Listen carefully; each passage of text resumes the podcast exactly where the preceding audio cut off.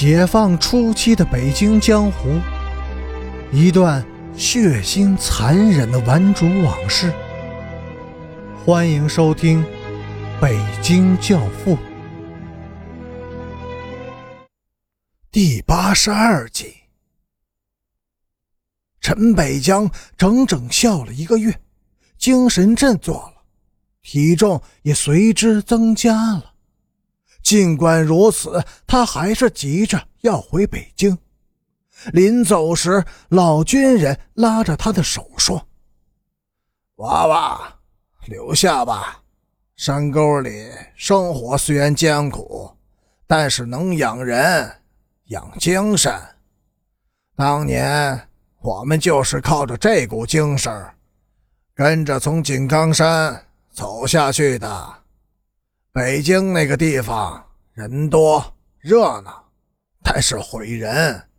别说你们这些娃娃了，多少老家伙还不是毁在那里了？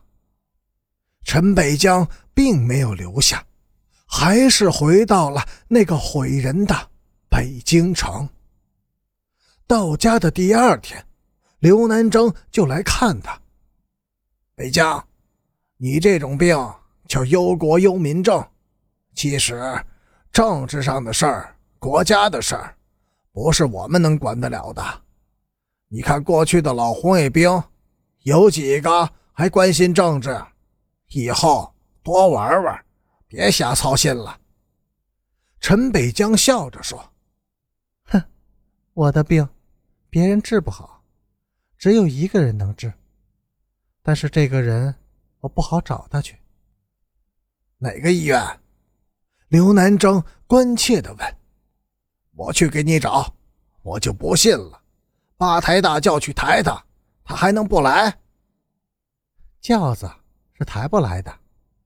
陈北江的脸上笑容渐渐的消失了。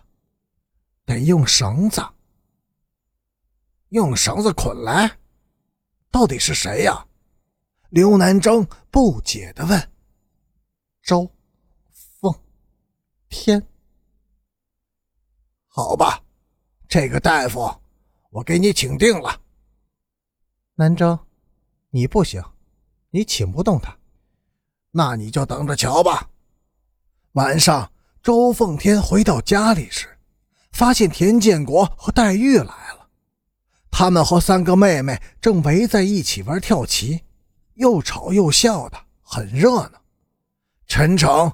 愿意看见妹妹们开心的笑，但是近来他们已经很少有笑的模样了。特别是大妹，总是用忧郁的目光看着自己。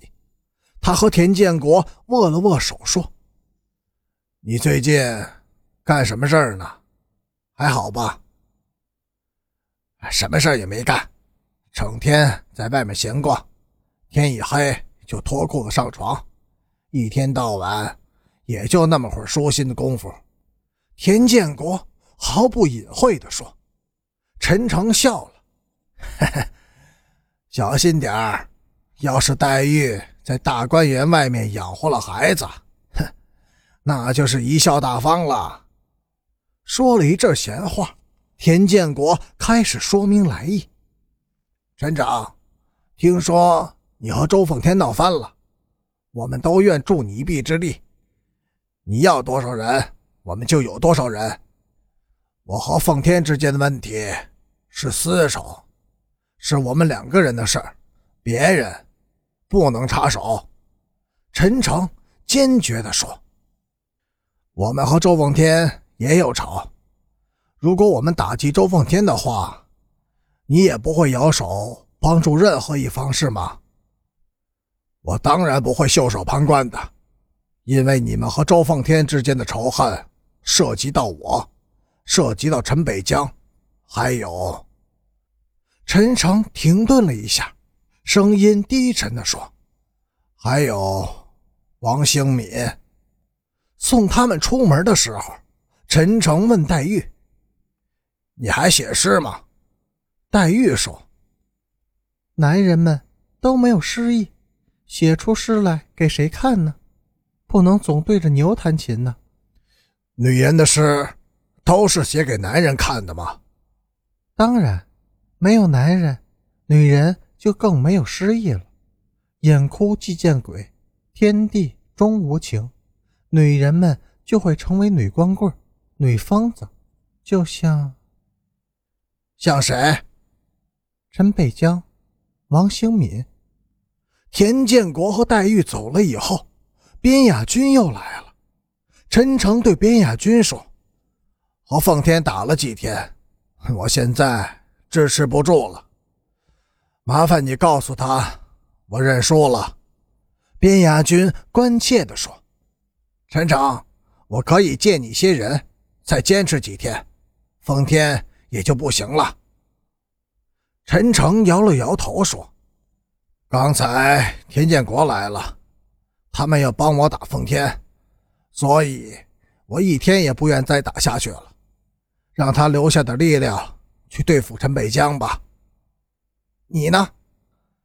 我要去对付王兴敏。边雅君把陈诚的口信告诉了周凤天。周凤天听到后，沉默了很久。